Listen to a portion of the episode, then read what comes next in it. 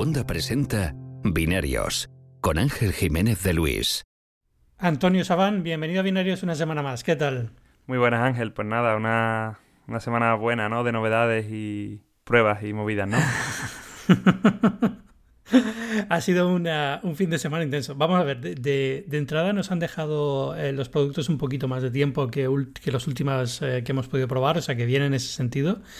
Pero aún así, o sea, por ejemplo, para los iPhone hemos tenido como 6 o 7 días, pero aún así hay mucha presión este año, ¿eh? Y luego la sensación de que tampoco los estás probando con la misma calidad que otros años porque no puedes salir a hacer muchas cosas, no puedes viajar tanto.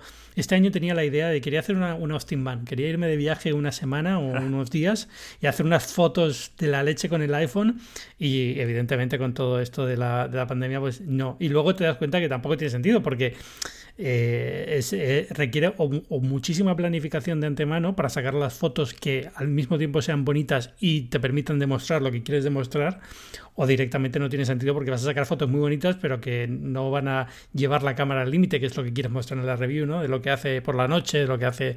Total que estoy ahí, ahí... Pero bueno, al final bien, yo no voy a quejarme, ¿no? Piensa que de aquí, a, de aquí a que salga el Max, que es la verdadera cámara buena que hay que probar, ya se acabó la pandemia, entonces en un mesecito está todo listo y ya te puedes hacer ese viaje. Eso pensábamos en, febrero, ¿no? En un mesecito está todo listo. A ver, eh, o sea, la, gracia, la cámara del 12 y el 12 Pro es genial. O sea, la del Max tengo muchas ganas porque por fin aumenta el tamaño del sensor, pero es que no tienen nada de malo estas cámaras, son la leche. O sea, está súper bien. Es verdad que la sensación que empieza a dejar es eh, que de año a año ya están los, los grandes, la fruta fácil de coger ya se ha cogido, ya no hay nada que ganar aquí, ¿no? Y, entonces eh, los cambios ya empiezan a ser muy muy específicos para ciertas fotografías que no son las que la mayoría de la gente hace todo el tiempo, con lo cual es, bueno, ¿cuántas veces te vas a encontrar que vas a sacar una foto retrato nocturna? Pues ya no son tantas como cuando llegó la foto retrato que realmente podías aprovecharlo mucho, ¿no? Y entonces estamos en ese momento de, la fotografía móvil en el que las, eh, los retornos empiezan a ser cada vez más pequeños y, entonces cuesta más justificar, ¿no? Es, mucha gente ha concluido el análisis del iPhone 12 diciendo, mira, si te quieres comprar el 11, perfecto, te va a valer igual de bien. Y es verdad que para la gran mayoría de la gente a lo mejor pues no, no tiene sentido pagar más por un 12 cuando lo va a usar perfectamente igual un 11, ¿no? Eh, sobre todo teniendo en cuenta los redondos que salieron los modelos del año pasado, que no es que dijéramos que fallaban en muchos puntos, sino que es que eran modelos súper equilibrados en pantalla, en batería, en sonido, en cámara, en rendimiento. O sea, a día de hoy, un año después, suele pasar, ¿eh? No, no, es que, no es que no suele pasar con los iPhone que de un año para otro eh, se sientan mucho peores, pero pero justo el 11, la generación del 11, sobre todo el 11 Pro, yo creo que ha sido de las, de las más equilibradas que se han hecho nunca. ¿Sabes? Sí, sí, salió súper bien. Y, y, lo que tú dices, esto es algo que suele pasar con Apple, aguanta mucho en el tiempo, ¿no? Y entonces el, el, caso para pasarte a un 12 sería o 5G, que sinceramente no merece la pena, ya, ya te lo digo yo, y el A14, pero bueno, no es que el A13 fuera malo, ni que vaya mal de, de potencia, ¿no? No, no, para nada y el, cosas como el MagSafe y cosas así. Hombre, hay un caso bueno ahí. normalmente nadie en su sano juicio cambia, quitando, lo decía ayer, la semana pasada con la COR, ¿no? Nadie en su sano juicio, salvo cuatro chalaos, cambiamos el móvil todos los años. Es normal que la gente que va a comprar un 12 ahora venga, la mayoría, venga realmente de un, de un iPhone 8, de una cosa así, ¿no? Y para ellos es un salto brutal. Pero es verdad que, hombre, es, cada vez cuesta más ¿no? contar la historia de por qué voy a cambiar este año, por qué este teléfono es excitante comparado con el del año pasado.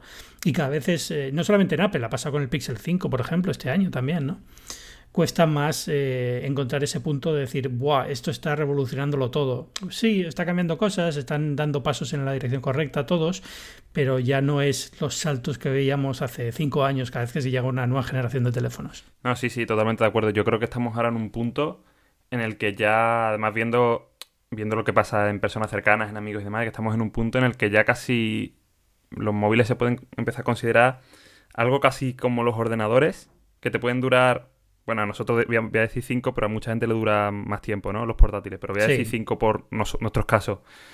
Es verdad que conociendo, dedicándote a esto, y si eres muy exigente, las cosas van a empezar a pesarte. Pero también sabemos que tú tienes un MacBook Pro, si no recuerdo mal, de 2017 y lo puedes usar a día de hoy perfectamente, sabiendo que Intel tiene procesadores mucho más potentes a día de hoy.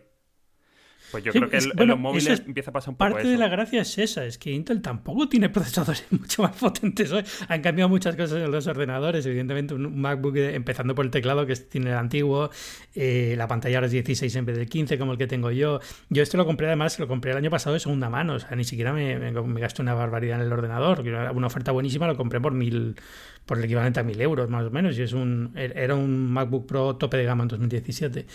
Pero, pero es que miras los procesadores Intel de, de, esta generación y el salto en porcentaje es ridículo. Si es que en single, en single core seguro y en multicore eh, tampoco es una cosa que sea una. Sí, a ver, pero, pero que sí que el tuyo era. El tuyo sigue siendo cuatro núcleos, ¿o no? ¿O ya era de seis? Sí, sí, no, el mío era. ¿ves? Ahí, por ejemplo, notas en multicore porque tiene solo cuatro en vez de seis. A eso me refiero. Si miras ahora los i9, por ejemplo, pues, pues, pues, yo creo que sí que ves salto. Y sin embargo, yo teniendo un portátil como el tuyo, no sentiría, para el trabajo que hacemos también, claro, no sentiría que me estoy perdiendo mucho.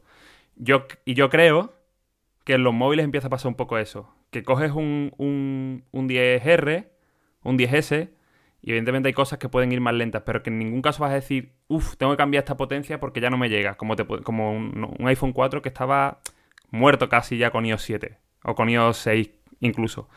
A esto yo sé que le vamos a echar 3, incluso 4 sistemas encima y evidentemente se van a sentir más lentos porque las aplicaciones van a crecer, también porque, porque van a seguir mejorando, pero van a seguir siendo usables. Y yo a día de hoy cojo un iPhone 7, incluso un 6S, y digo, ostras, evidentemente no vuela pero qué bien va para el tiempo que tiene y es totalmente usable, no se arrastra. No, sí, para la mayoría, ya te digo, para, para el mucho uso que hace mucha gente del móvil, siguen siendo teléfonos que van mucho mejor que muchos Android hoy en día de gama baja, o sea... A mí me, me, me alegra haber tocado ese, ese punto, ¿sabes? De, al menos en gama alta, en la telefonía móvil en gama alta, decir, ostras, ya por RAM, por procesador y todo, creo que estamos alcanzando la meta esa de que te dure bien tres, incluso cuatro años. Hmm.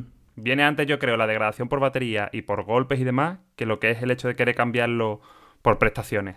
Y es, más, es un poquito más resistente. De todas quería hablar de este punto contigo, de lo de, la pantalla y tal, porque está eh, hay, cierta...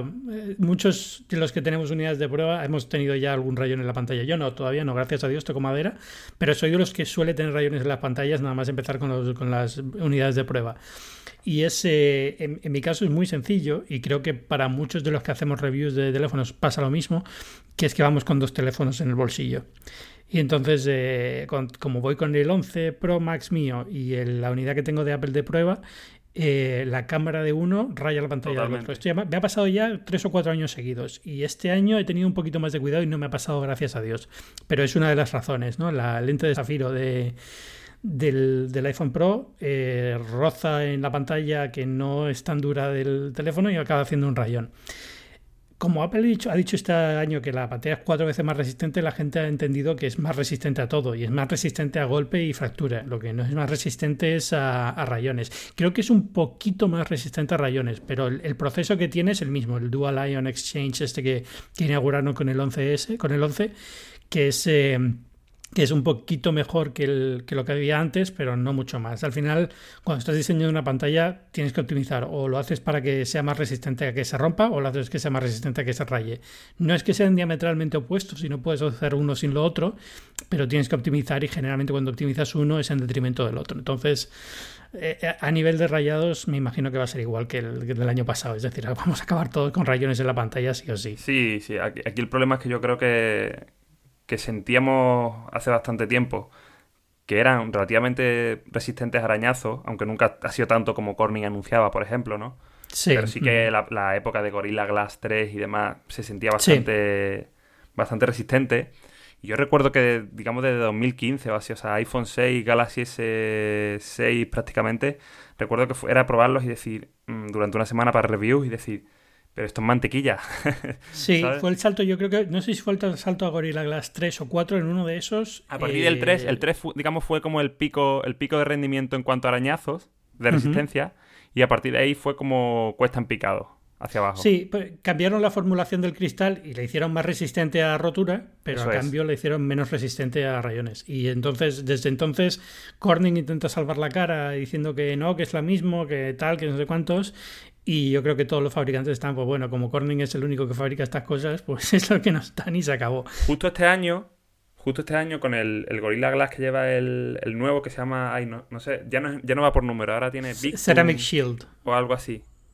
Bueno, es que Apple nunca ha dicho el Gorilla Glass. Sí, Apple no, me refiero, al, me refiero al que se ha anunciado este año, por ejemplo, junto al Ah. Note 20 Ultra, que es Mm, Victus no- o no es- Victun o algo así. Bueno, No pues resulta recuerdo, que pero sí no, no es el 5, ¿no? No, no, no, ya, ya creo que tocaría Vale. el 6 o el 7 Ujú, ok. por número. Pero vaya, que no lo han llamado con número y han dicho que efectivamente es mucho más duro, eh, como Apple, y también que es bastante más, más resistente a arañazos. Eh, entonces yo eso, eso me hizo pensar que, que venía a ser, como Apple también ha dicho lo de los arañazos, me hizo pensar que prácticamente pues Apple se habría basado en, en este Gorilla Glass nuevo, que era lo mismo, solo que como no comp- quieren compartir nombre comercial y demás, pues Sí. que, que habrían cambiado el nombre, o quizá alguna ligera modificación. Pero vaya, No, a, ver, o sea, al final esto es, eh, es- Apple dice que es una formulación específica para ellos, pero bueno, sí lo es, pero no deja de estar basada en la misma tecnología que están usando para lo otro. Cambian algunos componentes, cambian algunas moléculas que usan, algunos elementos que utilizan en la, en la formulación o el proceso de fabricado, pero la idea es la misma, ¿no? O sea, evidentemente eh, es- va por ahí. Apple también dice que es un poquito más resistente a arañazos. Estoy seguro de que lo es. Pero es que, ¿qué quiere decir eso? ¿Que se araña un 10% menos? No voy a ponerme a arañar la pantalla para comprobarlo, porque aún así que tendrías un rayón. Será menos visible, pero seguirá siendo un rayón que no me apetece tener. ¿no? complicado, complicado. Lo que sí está claro, por las pruebas que yo, no, no que he visto con el iPhone, porque todavía no se lo han comprado los típicos, no les ha llegado, mejor dicho, a los típicos youtubers de, de este tipo de pruebas, pero sí que con el Note 20 Ultra he visto estas pruebas con el nuevo Gorilla Glass y es espectacular, pero, o sea, pero de verdad lo digo, ¿eh? No lo digo por, por decir, no, no, no, no, o sea, tremendo como 5 o 6 golpes fuertes contra el suelo y no romperse, ¿sabes? O sea, que, que me, que me creo el marketing de Apple porque me creo. eh, Porque ya lo he visto en, en el Note y- y creo que va a ser similar, vaya. Es, es complicado también porque de- depende mucho de cómo caiga un teléfono y eso y al final es puro caos y suerte. Es decir, no puede, puede pasarte que él no se dé cinco golpes y no le pase nada y de repente se da uno y se destroza, ¿no? Entonces, sí, pero comparaban, comparaban, por ejemplo, creo que con el iPhone 11 Pro. Sí. Entonces, el iPhone 11 Pro cayendo los dos con la pantalla, digamos, recta, eh, con máquinas de estas que, la- que lo sueltan, no que Sí, no nadie con la mano, con ligera inclinación ni nada, sino máquinas que lo, que lo sueltan boca abajo, con la pantalla apuntando al suelo, el iPhone como que creo que la primera o la segunda ya cascaba o ya rompía y el Note era pam, pam, pam, pam, pam, y casi, casi que ya ellos se reían en la prueba porque no tenían eh, forma de romperlo. Puede ser. A ver, eh, entiendo que esa es la parte que están intentando mejorar con la nueva generación. Yo este tipo de cosas al final es como, me da igual, porque si se rompe, se rompe y si no se rompe, perfecto, ¿entiendes? No, no hay, no hay un punto medio. Mira, que me digan que es cuatro veces más resistente, si al final se me rompe, me da igual que sea 4 o 10 si está roto. Entonces me toca cambiar la pantalla y es cara. No, sí, sí. Pero, pero, y es algo que tampoco voy a probar en el modelo de prueba porque se lo tengo que devolver a Apple en condiciones decentes. no puede estar con la pantalla partida por la mitad. Con lo cual es, eh, es, es algo difícil de, de comprobar. Cuando vengan estos lo veremos. A ver, eh, no tengo ninguna duda de que si dicen que es cuatro veces más resistente, pues lo será. ¿no? no es raro hacer este tipo de, de, de claims y luego no tienes nada con lo que soportarlo Mm. detrás o pruebas que hayas hecho tú en laboratorio y demás. Pero desde luego a rayones no le doy ninguna esperanza de que sea mucho mejor. A pesar de que digan que es mejor, que sí, que estoy seguro que será un poquito mejor, pero vamos, no le doy mucha esperanza. Sí, sí, sí, sobre todo cuando Corning ya no ha vuelto nunca a hacer un, un anuncio de estos de restregar llaves o incluso destornilladores contra la Eso pantalla, es. que antes sí los hacían. Exacto, desde el momento que dejaron de hacer eso, ya mal asunto. Entonces, eh, no, hay nada que hacer. A ver, yo, desde luego, por lo que he podido averiguar es eso. El, el proceso que utilizan en la pantalla es el mismo de la generación anterior, que es el, eh, el Dual Ion Bath este, que es un baño en potasio y magnesio, no sé qué, y ya está. Que aún así, en este sentido también decir que para mí el problema nunca ha sido un destornillador. Probablemente a estas nuevas generaciones le pasa el destornillador y tampoco hacen mucho. El problema son las micropartículas que llevamos en el bolsillo, que Sí, tienen como es. un universo paralelo ahí dentro y que con los movimientos de la pierna y demás pues van, van Poco a poco rayando, sí. Sí, que no es una cosa de un rayón un día, es que es durante un mes. es- esas partículas que tenemos de tierra o lo que sea en el bolsillo, poco a poco rozando, rozando, rozando, acaban haciendo el rayón malo. Pero, pero no sé, es, todo esto siempre lo peor es descubrirlo, ¿no? El día que te levantas, ves el iPhone desde un ángulo que no habías visto hasta entonces, porque suele ser con la pantalla apagada, cuando está encendido ni te das cuenta, ¿no? Pero ya desde entonces sabes que está ahí y ya cuando vas viendo una página web y ves que el blanco ahí cambia un poquito el color, ¿no? Y ah, ah ya, no dejas de verlo nunca. Y al sol. Sí, y como es algo que tampoco es que te imposibilite, no es como una, una pantalla rota con una grita en la mitad de la pantalla, puedes seguir usándolo perfectamente, no vas a ir a cambiarlo, porque son 200 y pico dólares, 200 y pico euros, ¿no? Es, eh, sí, eso es, eh, es lo que hay. Ahí no creo que cambien mucho las cosas. No, yo tiro, seguiré tirando muy a mi pesar porque lo odio de, cristales templados, pero como lo vendo cada año y lo quiero vender impoluto, pues es lo que me, es lo que me toca. Eso, tirar de Apple ¿Los hay ya muy delgados o siguen siendo todavía un poquito en el borde raro? Suelen ser todavía gorditos. Sí que los hay algunos que prometen mucho, mucho, mucho menos grosor y demás, pero al final yo no lo noto tanto, la verdad. Eh, es una cosa que me fastidia porque me encanta tocar el, cristal directamente y me encanta lo de las pantallas laminadas, ¿no? Que, es donde al final estás, tú poniendo algo encima que empeora lo que, lo que están haciendo en los laboratorios y demás. Pero bueno, es que ya te digo, no me queda otra. Sí, no, pero en tu caso, ya. He vendido mi 11 Pro y estaba impolutísimo. Y claro, se explica con, cristal templado desde el día cero, voy a decir. Y también funda, imagino. Sí, sí, también funda. La funda. La funda quizá la necesitaría menos, pero al final alguna vez se me cae a lo largo del año. Entonces, pues ya te digo, la diferencia entre poder, poder sacarle el dinero que quieres y tener que venderlo casi regalado, ¿no? Ya, bueno. Hombre, yo regalado tampoco, ¿no? Yo, yo creo que en general los iPhones suelen venderse bien de segunda mano. No, sí, pero eh, de esto de tenerlo impoluto, pues lo vendes a 800 y algo y de la otra forma pues le sacas 600 y ya claro, dices tú, ya, ya por pidiéndole estos 200 más los otros que voy a tener que poner hasta el 12, me merece la pena venderlo. Es eso, a eso me refiero. Hablando de carcasas, las del MagSafe, yo no sé, Apple en la presentación dijo, son más fáciles de poner, pero son un auténtico coñazo ahora con los bordes planos. Sí, no, no, entra fácilmente. entra súper fácil, el problema es sacarlas. Es súper difícil sacarlas. No sé si es porque con el borde redondeado hacía un poquito, era más fácil quitarlas o lo que sea, pero desde luego es es verdad una lucha constante. Bueno, yo ya he, descartado llevarlas, ¿no? Porque la, transparente que nos la dieron para probar con el MagSafe eh, es un poco fea, la verdad.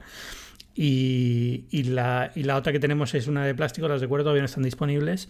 Y, y, hombre, no es fea, pero tampoco es una cosa que me vuelva loco. Y prefiero el, tengo el Pro azul y el 12 azul. Y, son colores muy bonitos. La verdad es que el azul del Pro, por ejemplo, ha quedado súper bien. Igual que el verde del año pasado, o sea, el mismo tono apagado y tal, y queda súper súper elegante. Y me da un poco de rabia ponerles, creo, que ponerles eh, protector. A ver lo que hago con el mío. Oye, y una pregunta sobre, sobre ergonomía, porque cuando se filtraron los diseños del, del 12, cuando vimos que era tan parecido al iPhone, al iPhone 5, 5S, SE de primera generación, mucha gente dijo, uff, es, más bonito, pero volvemos a los bordes con líneas más, rectas y eso puede hacer que, deje de ser tan cómodo. ¿Qué te parece a ti? A mí me parece cómodo. Esto no lo podía hablar la semana pasada con la Cor porque estaba bajo el NDA, ya lo tenía en la mano, pero claro, no podía decir nada. Pero me parece bastante más cómodo. O sea, no es tan cómodo como el borde redondeado, pero también te da la sensación de ser más sólido más seguro cuando lo tienes en la mano, no se te va a escapar tan fácilmente, no es una pastilla de jabón. Mejor sujeto. Con lo cual, sí, mucho mejor sujeto. Y no es incómodo, no, no lo siento como que me esté haciendo daño en la mano ni nada, está, está muy bien. No se clava, ¿no? diseño, no, en diseño este año yo creo que lo han, lo han cerrado muy bien todo, o sea, es, es precioso, es el típico diseño que todo el mundo le gusta del iPhone, de los iPhone 5 y tal. Y, y, queda muy muy bonito y rompe un poco con lo que había. Lo único que le veo de diseño que es un poco que no me acaba de convencer del todo es que el módulo de cámara, ahora el, móvil en sí es un poquito más delgado, aunque no lo parece, pero el módulo de cámara sobresale un pelín más. Estamos hablando de menos de un milímetro, pero bueno, un poquito más. Entonces baila un poco más cuando lo pones en la mesa. O esa sensación que me da. Que baila un poco más cuando va en la mesa sin carcasa. Pero quitando eso, el resto, fantástico. Y, bueno, y eso tampoco es problema. O sea, al final, como lo llevo con el, con el magnético de la cartera detrás o una funda, lo que sea, ya no, ya no hay nada, ya no hay problema. Sí, ah, yo creo que lo de, los, lo de las cámaras es que han mantenido el grosor del módulo y han, han reducido el resto. Entonces, por eso ahora sobresale más. ¿no? no es que la cámara. Mm. Eh, se ocupe más que antes, sino que a, igualdad de tamaño, supongo. Eso es. Y yo creo que es porque al pasar al borde plano, si mantienes el grosor del anterior, la sensación que te da es de que es bastante más grueso. Aunque no lo sea, porque esto ya te digo, ahora viéndolo uno al lado del otro, incluso me sigue pareciendo un poquito más fino así a nivel óptico el, el 11, pero realmente sé que por medidas es más fino el nuevo. Con lo cual me tengo la sensación que si hubiera mantenido el mismo grosor, cuando lo vieron en la mano les parecía un poquito, un poquito demasiado, ¿no? Eh, no sé, eh, ya te digo, a nivel de diseño no tengo ninguna queja, funciona fantástico. El, A14 vuela, es, genial. El, Pro, lo que he dicho al principio, a lo mejor no tiene sentido cambiar al Pro para mucha gente y sobre todo gente que tenga el 11, pero de verdad es una maravilla. O sea, y las cámaras, eh, es verdad que a nivel general a lo mejor todavía no se nota un salto muy grande, veremos con el Max, pero el, cuando te vas a, momentos de poca luz empieza a notarse bastante, ¿no? Y el HDR nuevo, que como siempre es, es bueno, eh, en algún momento te va a meter alguna cosa que no te gusta, pero en general suele hacer algo, un trabajo bastante decente. Hmm, yo, yo a mí, vamos, a mí ya el, el iPhone desde el 10R creo, me parece que tiene el mejor HDR, sobre todo de, o sea, hablando de, de, escenas con mucha luz o con, con, contraluces y demás, ¿no? Y, lo único que me, echaba para atrás el año pasado con, el 11 Pro era que había escenas en las que sin tocar la exposición te quemaba el cielo, porque sí, ¿sabes? Pero luego, luego tocabas ese cielo quemado y evidentemente las sombras las oscurecía un poquito, pero no, ni mucho menos las, hacía, o sea, ni mucho menos hacía que, no se, que se dejara de ver información en ella y decía yo, ¿y por qué no será capaz de hacerlo automáticamente? Es decir, si tienes una imagen que si la toco yo, expongo yo en, las altas luces, sigue sacando una foto mejor que casi cualquier otro smartphone en esta situación, porque el iPhone solo no es capaz de reducir un poco la, exposición. Y es una de las cosas que esperaba que esta, que esta generación hiciera mejor, porque ya te digo, sé que el rango dinámico está ahí, sé que probablemente tiene el mejor rango dinámico del mercado junto con el Pixel, pero luego las altas luces muchas veces, ¡pum!, quemadas. Digo, bueno, a ver si eso lo mejoran.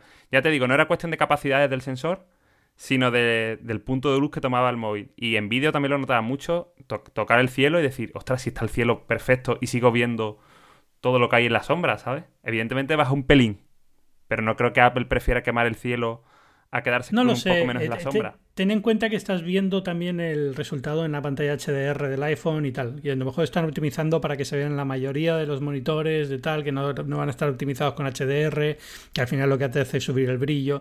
Entonces puede haber millones de razones eh, por las cuales han entrenado el algoritmo y, no es la que tú quieres, ¿no? Pero bueno, por eso digo que el HDR al final es eso, ¿no? Eh, generalmente hace un trabajo fantástico, pero de vez en cuando te cuela alguna que dices, ojalá hubiera podido tocar aquí y que no me hiciera esto.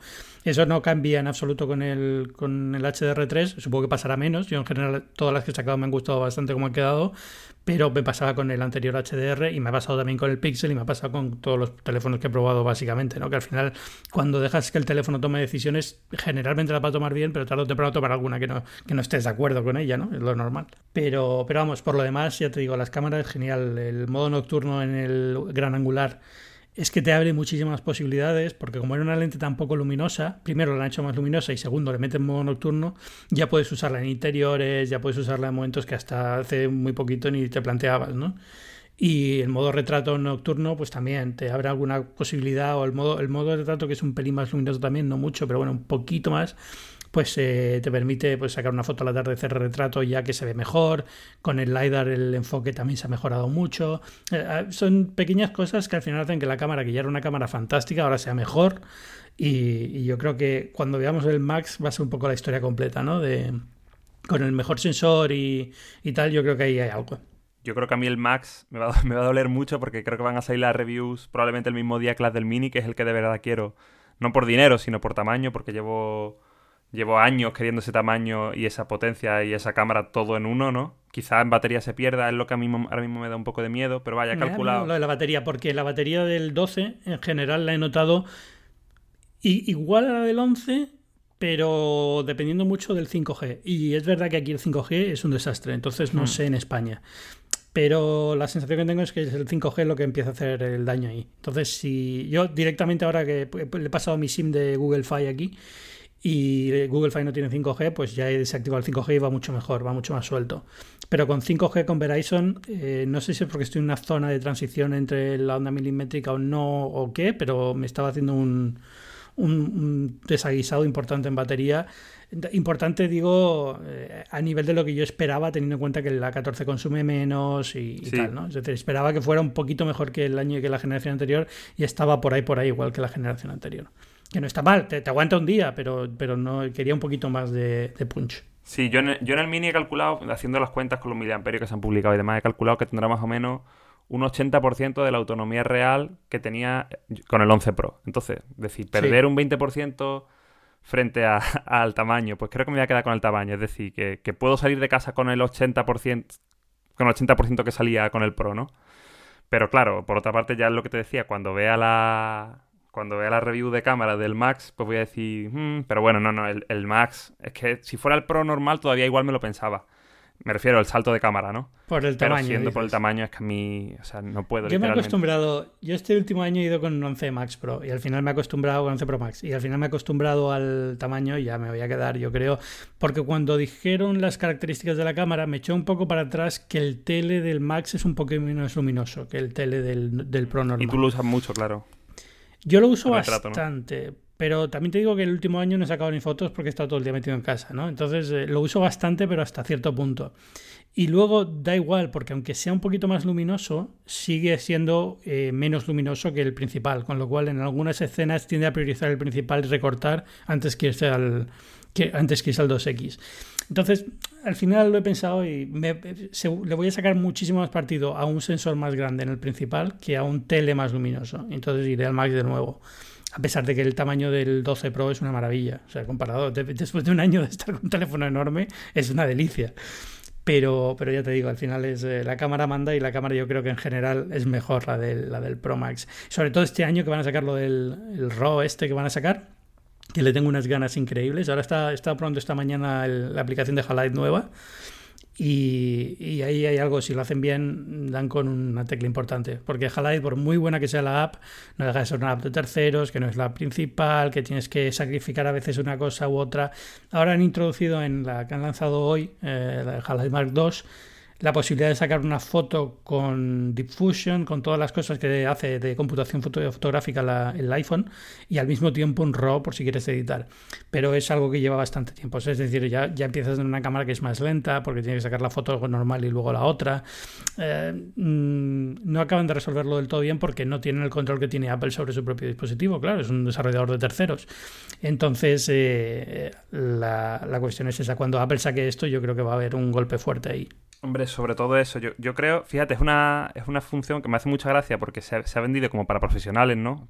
más allá de, que, de que esté el nombre pro y demás, creo que es como, si eres muy de foto, pues te gustará tener esta, esta función. Y sin embargo, los que ya saben hacer fotos a nivel profesional, saben editar un, un, RAW o RAW del, del iPhone eh, y sacar jugo de él. Sin embargo, los que no tienen ni idea, es, es, ahora cuando van a poder sacar jugo de, de un, de un RAW porque es ahora cuando Apple, gracias a esta nueva función, el ProRAW va a poder, eh, o sea, va a facilitar mucho que, que, un RAW no sea tan crudo como, o que tenga todas las cosas del crudo, pero tenga también por encima muchas de las cosas de la fotografía computacional. Entonces, claro, el, problema, el problema no es tanto que el profesional pueda sacar un RAW, el profesional podía editar un RAW hasta ahora, pero el, el, nunca iba a ser lo que saca la cámara, no tenía Deep Fusion, y si no tiene Deep Fusion ya empiezas a perder cositas ahí, ¿sabes? Porque al final eh, no tienes modo nocturno, no tienes muchas cosas que, que hace el A14 o la 13 o lo que sea, y que sin ello ya no tenías, eh, no las tenías y te da un poco de rabia.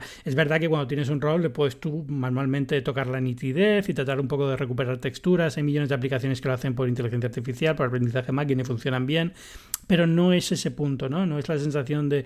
Al final todo esto es, está bien integrado, ese, está, es nativo del teléfono, para mí vale mucho más que, que, porque muy bien que esté hecho venga de un tercero que nunca sabes cómo se va a integrar en el flujo de trabajo normal del iPhone, que te puede dar un, un problema de error de, de, formatos de archivo, de lo que sea, que, que, la aplicación de cámara esté, ahora ya pues en iOS 14 se pueden cambiar algunas aplicaciones predeterminadas, pero justo la de cámara no. Hay millones de cosas que me llevan más a lo de Apple que por muy buena que sea Halide y soy de los que la tiene, la compra, y tal, encantado de la aplicación, pero la verdad es que a la hora de la verdad nada gana a sacar el teléfono, apretar un botón de que está en la pantalla de bloqueo y te saca una cámara y te saca una foto, ¿no? Entonces, todo lo que sea añadir a eso es muy duro. Yo, sí, sí, sí, te decía que, que le tengo muchísimas ganas porque el procesado de los iPhone estos dos últimos años, sobre todo cuando hay poca luz y con el modo noche, no me acaba de convencer. Creo que le están metiendo demasiada nitidez artificial, ¿sabes? Esto lo hace todas las marcas, ¿eh? O sea, lo hace absolutamente todo el mundo y el que no te saca nitidez artificial te hace un acuarelón tremendo. O sea, los modos noche como que yo cuando miro la review casi ni los miro, ¿sabes? Menos el de Google y el de Apple. El resto es que mmm, muchas veces producen barbaridades.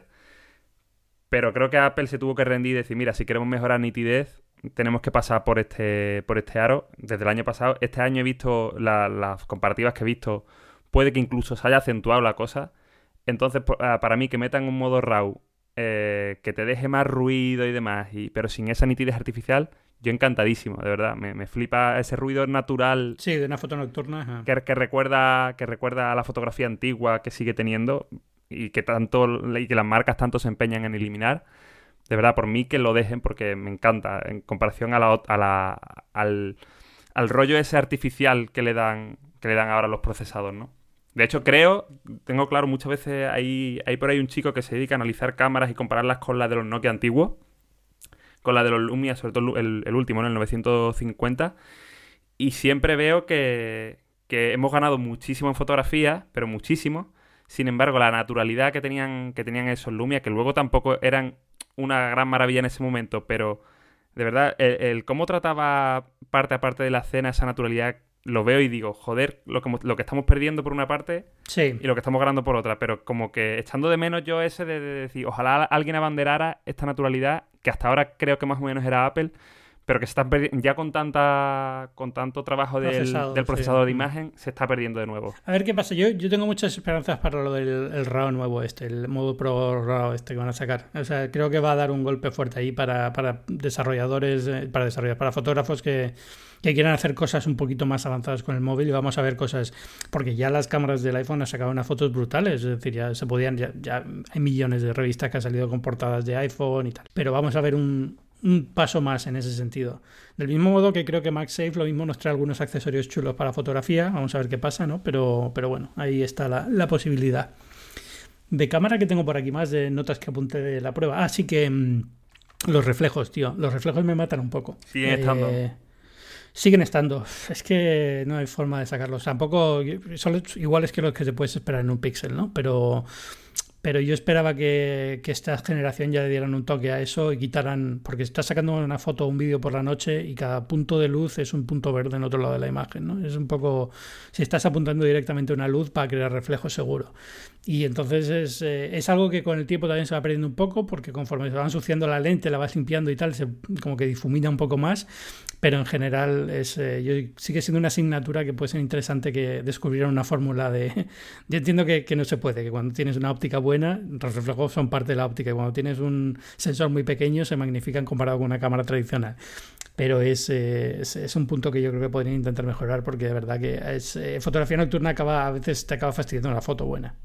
Bueno, otras veces te la hace muy bonita, es decir, otras veces si coges un buen reflejo en un retrato y tal, a veces queda una foto mejor que sería una foto perfectamente nítida, ¿no? Pero... Sí, yo, yo, yo te iba a decir que supongo que quizás es un tema en directo quizás sea casi imposible eliminar, pero que quizá en post el iPhone sí que te podría dar una opción de, bueno, o hacerlo automáticamente, de decir, mira, sé que estos, estos cinco puntos paralelos que, hay en la foto pertenecen a esto, entonces, por lo mismo que te hace Photoshop con la corrección puntual, ¿no? Pues te los voy a quitar. Y yo, eh, en post, el iPhone tiene capacidad de sobra para hacerlo. Ahora, en vídeo, por ejemplo, pues más complicado, porque en vídeo sí que es más molesto, yo creo, también. Sí, eh, sobre todo es más molesto. Esto se ha visto el de Verge que grabaron y tal, ahí se notaba muchísimo en el... Hicieron un vídeo en el puente de Brooklyn, una cosa así, que se veía muchísimo los reflejos. Y al final es eso. Hombre, bien hechos, si eres un bueno con el vídeo, lo sabes aprovechar incluso para darle más dramatismo a la escena y a lo que sea. Pero es verdad que para la mayoría de los vídeos que grabamos, y sobre todo los que no tenemos ni idea de vídeo, porque yo, a mí la foto me gusta, pero el vídeo la verdad es que soy un negado y eh, pues lo que consigues es que la foto, los vídeos a veces tengan reflejos que no quieres. También es verdad que es un tema que exageramos, es decir, tampoco pasa tanto.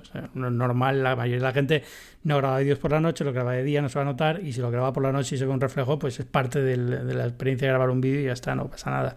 También hay reflejos cuando grabas con una Sony A7, ¿no? Pero, claro pero como que están más controlados o es, diferente, ¿no? El tamaño del sensor juega ahí un factor. No sé, eh, ya te digo, simplemente lo apunté porque era una cosa como que lo saqué por la noche y digo, a ver si esta, esta generación lo han arreglado. Y sigue. sí, bueno.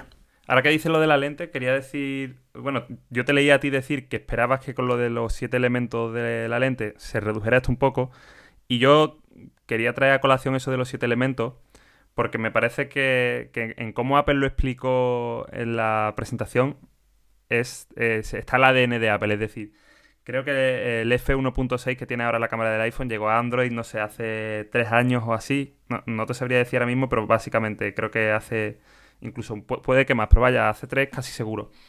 Eh, y sin embargo, decíamos, si lo hacen las otras marcas, como Apple no puede, ¿no? Y siempre hemos dicho, bueno, es un tema de. Es un tema de, de distorsión en los bordes de la imagen y demás. Y Apple lo explicó relacionando justo esos dos puntos. Es decir, eh, tenemos más apertura, pero la tenemos gracias a que hemos metido estos siete elementos en la lente y gracias a eso tenemos la misma nitidez en toda la imagen. Y me encantó cómo, cómo fue, no digo que fuera una respuesta a la gente que ha criticado a Apple por no ir más avanzada que otros en fotografía, pero sí como, para mí fue como decir que mira, que las cosas Apple no las hace no porque no pueda hacer lo mismo que hace Huawei, Xiaomi o Samsung, sino porque tienen decisiones diferentes y si su prioridad es tener la misma nitidez a lo largo de toda la imagen, de izquierda a derecha, pues hasta que no tienen un sistema de lentes que les permite tenerla, prefieren no perder eso. Y, eso me parece a mí bastante coherente y, me gusta que, que, Apple siga sin venderse al marketing y prefiera ese tipo de cosas. Sí, y la nitidez ha mejorado un montón, eh, y sobre todo en, el gran angular, que no tiene el sistema de siete lentes, eh, pero ahí también se nota ¿no? que es, un tema que a ellos les preocupa porque yo creo que la mayoría de los que probamos la lente el año pasado, la gran angular, pues consideramos que tenía aberraciones como suelen tenerlas todas, ¿no? y sin embargo Apple ha estado trabajando todo el año para que ahora saques una foto con el gran angular y en las esquinas se ven, ya no tienes distorsión de color, ya no tienes eh, pérdida de foco, se ve mucho mejor, tienes corrección de perspectiva, también era otro problema. Entonces ya se ve que están tocando ahí cosas que, bueno, es, eh, el equipo de fotografía de Apple es iba a decir en inglés top notch, es como, es la leche, es, es, brutal. O sea, son unos genios y, tiene una sensibilidad muy concreta sobre cómo hacer las cámaras. Al final es, una cuestión eso, lo que tú dices, ¿no? Son decisiones que se toman no porque técnicamente no puedes hacer una cosa o la otra, porque los componentes vienen de los mismos proveedores y están disponibles para todos, sino por cómo tú crees que debe ser una buena fotografía y por qué pasa cuando lo fuerzas y no tienes nada que corrija un defecto que te viene por forzar algo, ¿no? Entonces, hasta que no tienen ese tipo de cosas, pues no, no las integran.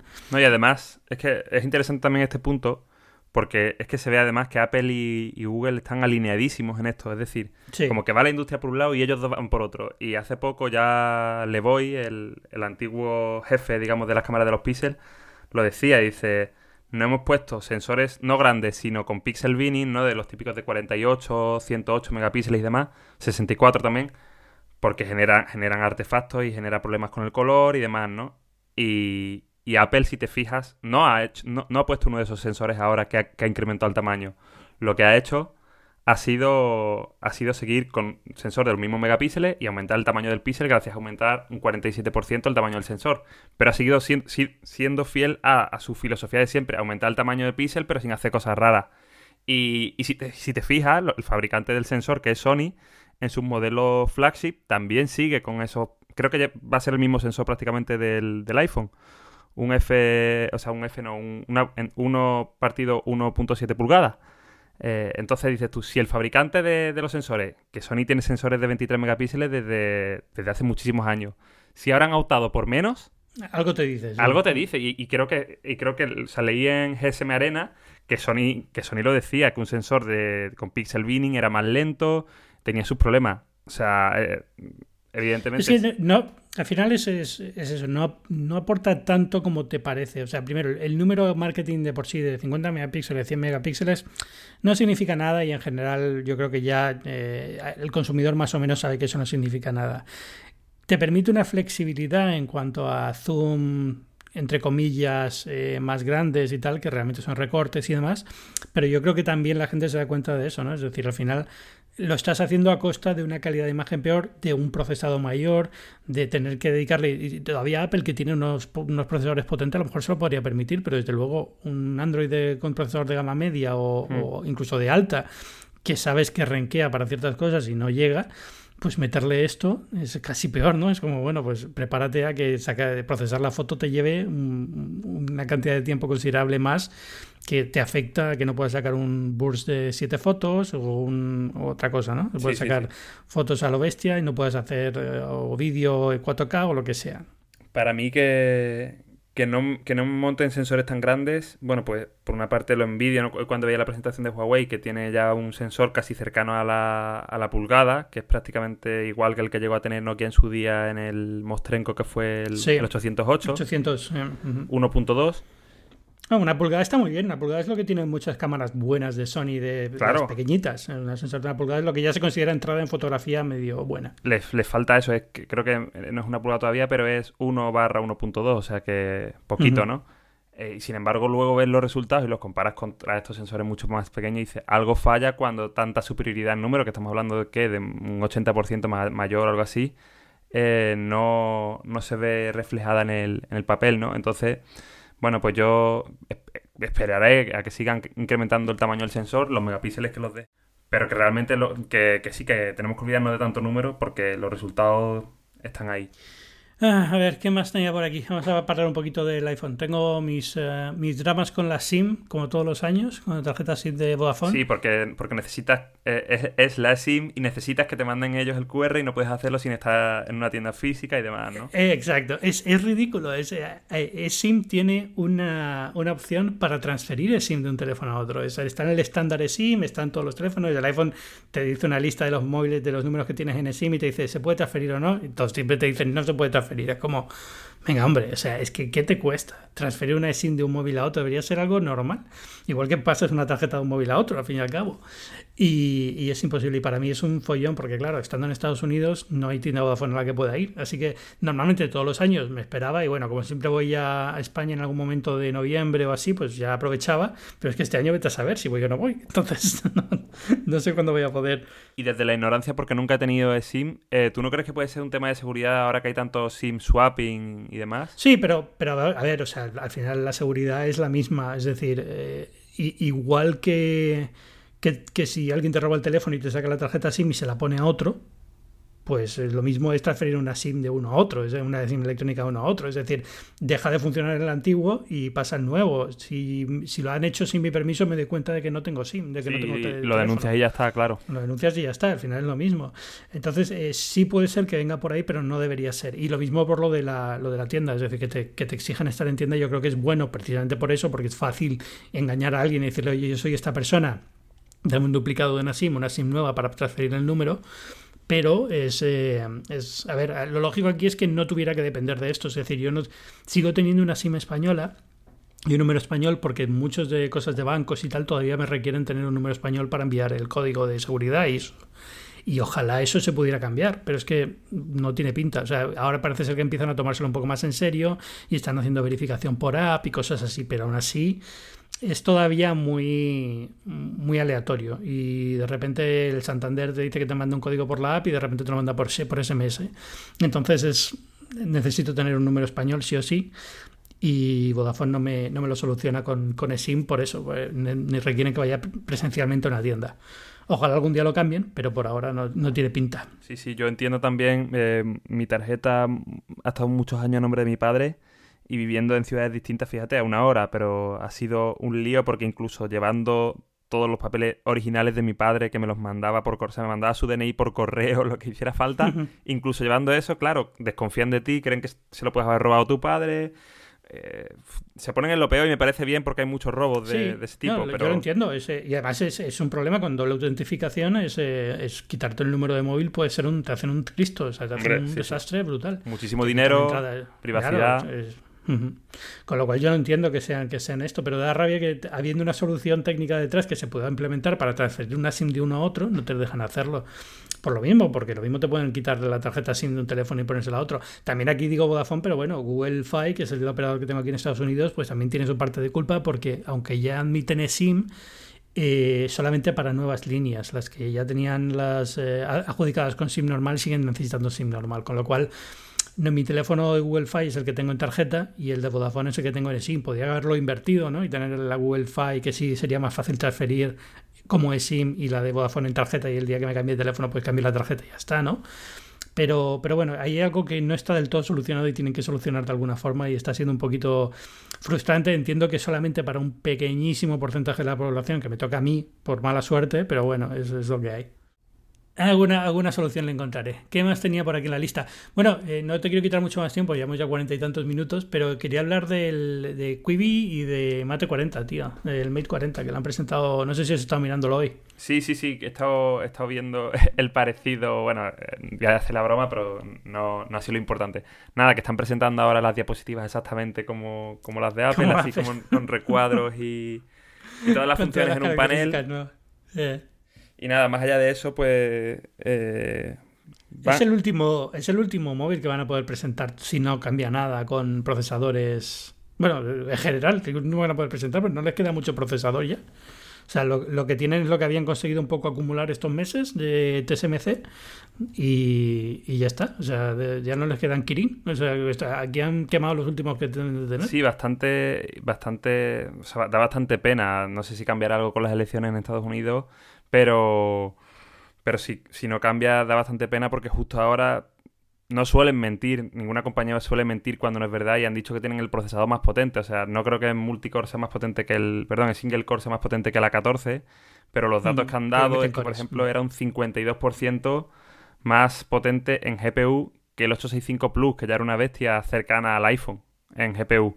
Entonces, por ejemplo, Apple dijo la semana pasada que según algunos test era un 50% más rápido en GPU que los de la competencia pues si es un 52% más rápido que, que... Estar a la par. Que, sí, o sea, va a estar a la par a, la 14 y eso para, para mí en Huawei son palabras mayores que lo, que lo consigan.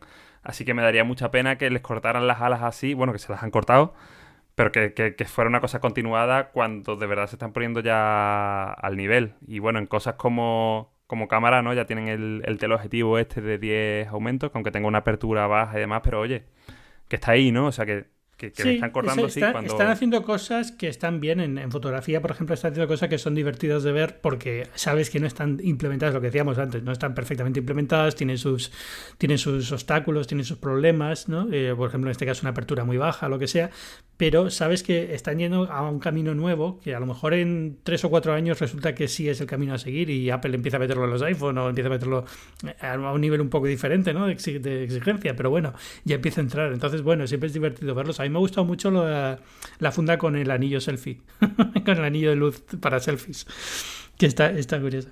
Sí, parece una tontería, pero todo el mundo está comprando anillos LED ahora para hacer eh, streaming y tal. Incluso para, la, cámara trasera, el hecho de que tú no actives el flash pero tengas una luz iluminando algo. No, sé la potencia que tendrá el LED, pero alguna vez que, hemos hecho fotos y lo típico que dos amigos han apuntado con sus pantallas al sujeto, digamos, oye, ya, ya le da un, cambia. Ya le da un toquecito guay y a ver si, si esta luz es lo suficientemente potente como para alcanzar el sujeto también, en vez de tener que activar el flash, pues está chulo. Sí, no, yo, cambia bastante, ¿eh? o sea, parece que no, pero las pantallas de los móviles dan bastante potencia, dan bastante luz. Una pantalla blanca de un móvil es un flash pequeñito, al fin y al cabo. O sea, que, que muy bien. Yo, creo que todo ese tipo de chorradillas no son para el mainstream, no son para, para que todo el mundo lo tenga, pero que lo vayan implementando así de vez en cuando unos en plan a ver qué pasa, pues siempre es divertido, ¿no? Y, sobre, el, sobre el Mate 40, pues por lo demás es que le va a pasar lo mismo que al 30, ¿no? Que sin el, sin el software de Google, sin el, con la tienda de aplicaciones que tienen, que no tiene muchas aplicaciones todavía, sin WhatsApp, sin no sé qué, sin no sé cuántos, es, eh, es una es una propuesta muy difícil de vender en general, yo creo, para la mayoría. O sea, yo es que ni se me pasa por la cabeza recomendarlo, sintiéndolo mucho, eh, sintiéndolo mucho porque es un gran, gran producto. Y lo pondría, por ejemplo, por delante de los Samsung y demás, es que luego lo veo y digo, pero si ya me cuesta muchas veces explicar a alguien cuando se compra un cacharro nociones básicas mm, con, todo lo de Google y demás, ¿cómo explico yo ahora a alguien que, o, que, lo, que, que, los servicios de Google que le instalé en su teléfono un día trasteando por la tarde ya no le funcionan? ¿no? Porque a lo mejor yo, yo se los puedo poner. Sí, cambia cualquier cosa y se rompe o una actualización nueva o tal. Es que puede ser, puede ser muy complicado y claro, no te estás gastando, no es que Huawei haya tirado a la baja con los precios, es que sigue subiendo precios, que me parece bien porque es, lo, es los márgenes que quieren, que son los márgenes que quieren conseguir con el producto y el producto lo vale. Ok, pero es que estás dejando de lado una parte muy importante. Y, claro, para mí, ya digo, irrecomendable. es, una pena. También es verdad que es un año en el que, mira, tampoco se está vendiendo mucho teléfono. O sea, fíjate lo que le está pasando a Samsung, que está sacando las Fans Edition, porque es que no, no vende un puñetero teléfono. No, sí, la, la industria creo que había decrecido un un 30 o así puede ser. Sí, una barbaridad. si, la mayoría de las cosas que, cambias el teléfono es porque se te rompe y no estás saliendo a la calle y no se te rompen los teléfonos, pues ya hay una parte que ya no te renueva. Y luego que es verdad, en un año en el que no estás usándolo tanto, o estás muy metido en casa con wifi, con tal, no sé cuánto, al final tampoco es una cosa que te llame mucho para, para cambiar, ¿no? Más, allá, más todo el problema añadido de la situación económica de mucha gente, trabajos perdidos se, suman muchas cosas que acaban haciendo que sea un año un poco raro para el tema de, la telefonía. Estoy seguro que iPhone va a vender bien, Apple va a seguir vendiendo bien, pero, pero se nota, ¿no? Y se nota eh, algunos fabricantes de gama baja, media, Xiaomi y tal van a seguir vendiendo bien, pero, pero por ejemplo a Samsung este año va a ser una debacle. Tengo la sensación, ¿eh? no, tengo ningún número y este año estoy siguiendo lo menos por alguna razón, pero creo que en su momento eh, los Galaxy, los S... 20 y tal, los primeros días bien, pero en cuanto bajó el primer pico de ventas, la caída fue muy gorda. De hecho, el que estén sacando el Fan Edition y todo esto te dice que no están vendiendo mucho, que están teniendo que reciclar componente. Sí, sí, sí. De verdad, una sangría, ¿eh? A ver, o sea, me, gusta, o sea, no para nada me gusta que, esté pasando, pero que lo que digo que me gusta es saber cómo van a responder el año que, el año que viene, porque algo querrán hacer, supongo, de alguna forma no sé si vas a precio o asumir simplemente que este que puede ser, ¿no? Que este es un mal año y que ya vendrán cosas mejores que no dependen para nada del producto en sí. Sí, va a ser interesante ver eso. Si, si consideran que es que ya no hay margen en la telefonía para el tipo de teléfono que hacían y tienen que cambiar, o si realmente consideran que es un año raro y el año que viene pueden seguir haciendo lo que hacían y ya está, ¿no? Eh, lo mismo el Note 20 Ultra ahora y tal, todos estos, oye, como teléfonos son geniales, quiero decir, siguen su trayectoria, la gente que es fan de Samsung va a seguir comprándolos, igual que los de Apple van a seguir comprando un iPhone, pero eh, ese mercado grande que tenían de masa se está yendo un poquito. Entonces es, eh, de ahí, ahí tienes que Huawei sea ahora el número uno de fabricante y tal. Es, va a haber un cambio gordo. Yo creo que la pandemia ha acelerado bastante todo este relevo generacional ¿no? de marcas en, en, el top de telefonía. Sí, a Huawei lo que le puede salvar es China. Veremos cuánto tiempo más les puede durar la bala. Sí, es, mercado interno al fin y al cabo, ¿no? Lo, tiene más o menos, pero es que China también tiene millones de compañías internas que son muy buenas. que a Huawei también le compite Xiaomi, le compite todos estos, ¿no? los Redmi, todos estos, y los, y los, Realme y los Realme y todos estos. Entonces, al final, estoy muy perdido yo con ellos. Ya este año es, mm, eh, yo creo que ya he tirado la toalla lo que queda de año y el año que viene me intentaré volver a poner al día un poco pero es eh, sobre todo porque sé, por ejemplo, Realme sé que está haciendo unos avances brutales en España de, de mercado, de publicidad, de tal. Y, y, yo es que les tengo perdidísimo la pista. Es que no sé ni qué hacen. O sea, no, no sé ni qué modelos tienen. Es como, eh, como en su momento BQ me pasaba lo mismo, porque como estoy aquí en Estados Unidos y aquí no son nadie, pues eh, como que tengo que estar muy encima para seguirlos y otros años sí estoy más encima, pero este año, como también una parte importante de la forma en la que yo me expongo a estos productos es cuando quedo con vosotros, bueno, estamos en un viaje de, presentación de un producto, lo que sea, y lo toco y los miro, pues eh, no tengo esa, esa parte. Sí, sí, no, están, están haciendo eh, cosillas muy, muy guays, más o menos siguiendo el modelo de, de Xiaomi. Pero yo creo que, fíjate que este año yo tenía la esperanza la intuición de que iban a incluso a superar a Xiaomi, porque Xiaomi sacó muchos modelos con lag y demás, eh, que luego he ido refinando. Y digo, mira, si Realme baja los precios un poquito y ofrece cosas por encima, ya tienen a Xiaomi, no a nivel de marketing todavía, que ya Xiaomi ha crecido mucho gracias al boca a boca, pero sí a, nivel de decir, mira, ya por lo menos las reviews y la gente que te pregunte le puedes recomendar un Realme. Sin embargo, se han quedado un poco cerca, pero sin superar en cuanto a especificaciones y experiencia en general eh, a igualdad de precios sin, para mí sin estar por encima de, Xiaomi. Pero vamos, que, la conclusión no es esa tampoco, sino que están creciendo a un ritmo bestial, sí. Sí. Mm. Eh, no sé si va a ser una de estas marcas que crece y de repente desaparece. Oppo tuvo una de estas hace no mucho, ¿no? Que de repente subió mucho y de repente como que ha desaparecido un poco del, ojo público. Pero, pero bueno, es parte del, del encanto del mundo de la telefonía más allá de, Apple, que es lo que hablamos siempre.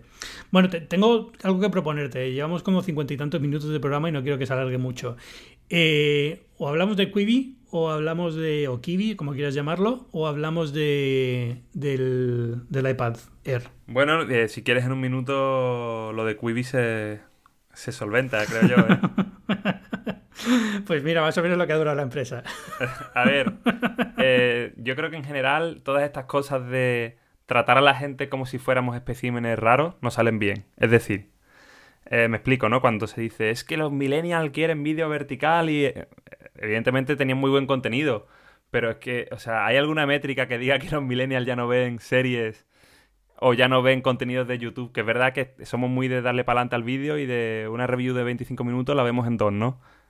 Claro que sí, pero que no creo yo que, haya un cambio generacional que indique que ahora la gente no quiere ver eh, el vídeo en, en, su casa, en su pantalla grande o en su. Sí, bueno, el, el, el, indicador es TikTok y cosas así, pero es que yo creo que hay, una, hay, hay un problema de. Una cosa es que a la gente tolere el vídeo vertical corto para ciertas cosas y otra cosa es que puedes llevar un, un tema, una serie o el, arco narrativo de una serie a ese formato. Entonces, eh, está bien que lo hayan intentado, pero lo que da rabia de todo esto es eso, que se hayan fundido 1.800 millones en algo que desde el día uno todo el mundo dijo, esto no va a ningún lado, tío, parad. O sea, coge, haced contenido normal y vendedlo y tal.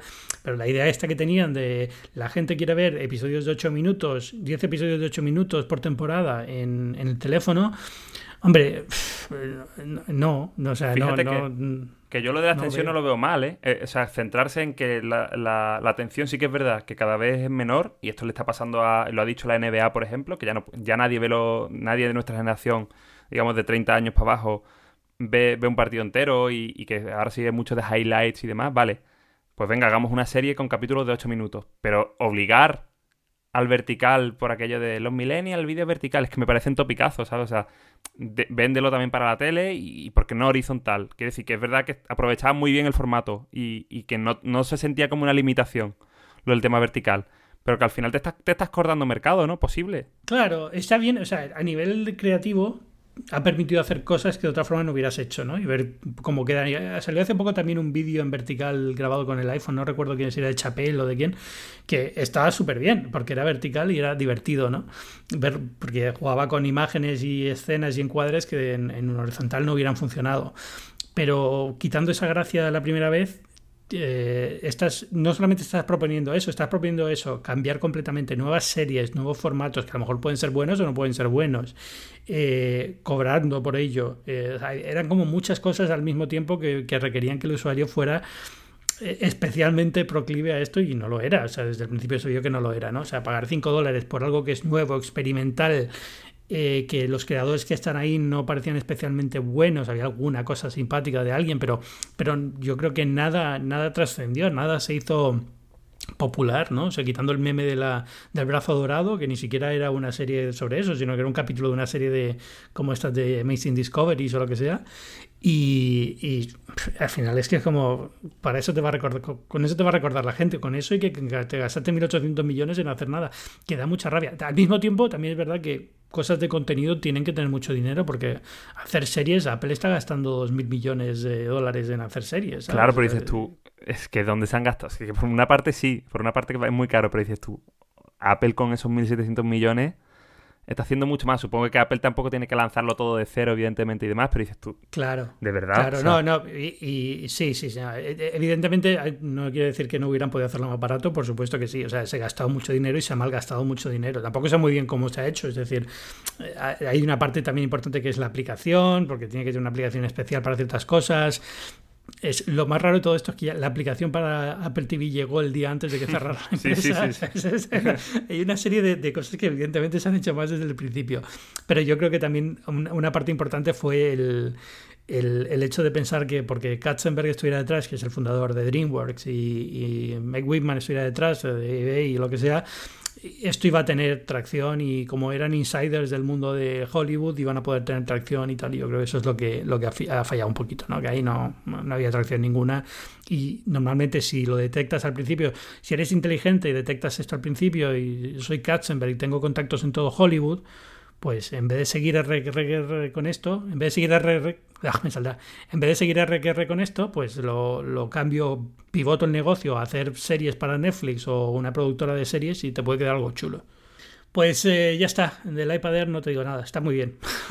Se siente pro, ¿no? Que es lo importante. Se, se siente pro. Al final es eso, al final es, es, un iPad Pro de 11 un poquito recortado. Yo creo que todo el que, voy a hacer un apunte rápido por si alguien está considerándolo.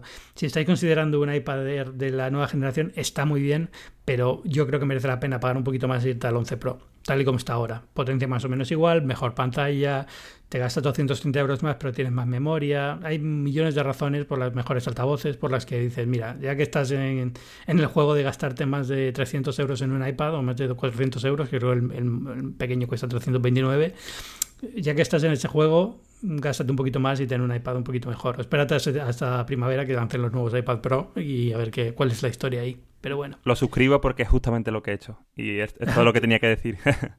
¿Te has comprado el 11 Pro? El, Pro de 11, sí. Está, es que el 11 Pro está súper bien, tío. Y potencia más o menos igual y tienes mejor pantalla. Yo creo que eso es lo que define un poco el iPad. En el momento que querías subir un poco de, almacenamiento ya se te ponía 80 euros más o algo así. con el También lo sacado con el plan educación, así que... Eso es, o sea que en cuanto haces los cálculos te sale muy rápido. Por 80 euros te estás comprando algo que merece la pena que sea un poquito lo mejor que puedes comprar. Y aunque el A14 está muy bien, el A12X, el A12Z que está usando el 11 Pro es más potente incluso, es una barbaridad. Mm. Pues Antonio, muchas gracias por venir a Binarios esta semana. Muchísimas gracias Ángel, un placer. ¿Dónde te, dónde te encuentra la gente? ¿Dónde te lee la gente? ¿Dónde te ve la gente? Pues me puede leer en, en Genbeta, ocasionalmente en Sataka. Alguna vez me pueden escuchar en, el podcast de Espejala X de, de Sataka. Y el resto del tiempo, pues ando por, por Twitter. Soy arroba ansamor. Pues ahí van, como siempre. Ya te conocen porque ya has venido otras veces, pero bueno, arroba ansamor en Twitter. Muchísimas gracias por venir esta semana Binarios. A ti, Ángel. Y ya sabéis que yo soy Ángel Jiménez de Luis y esto es Binarios, es un podcast de tecnología en formato de tertulia, semanal. Esta, toco madera, estamos cumpliendo bastante bien esta, esta nueva temporada que forma parte de Cuonda, que es una comunidad de podcasts independientes en español, donde tenemos podcasts fantásticos, sobre todo si os gusta la tecnología, estáis aquí porque os gusta la tecnología, pues tenéis Mixio, tenéis eh, los de Apple Coding, tenéis un montón de podcasts que merecen la pena.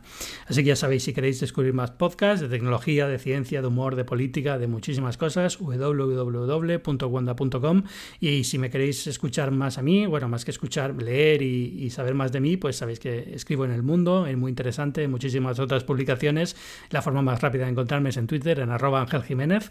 Y nada, nos escuchamos la semana que viene. Muchas gracias. Chao.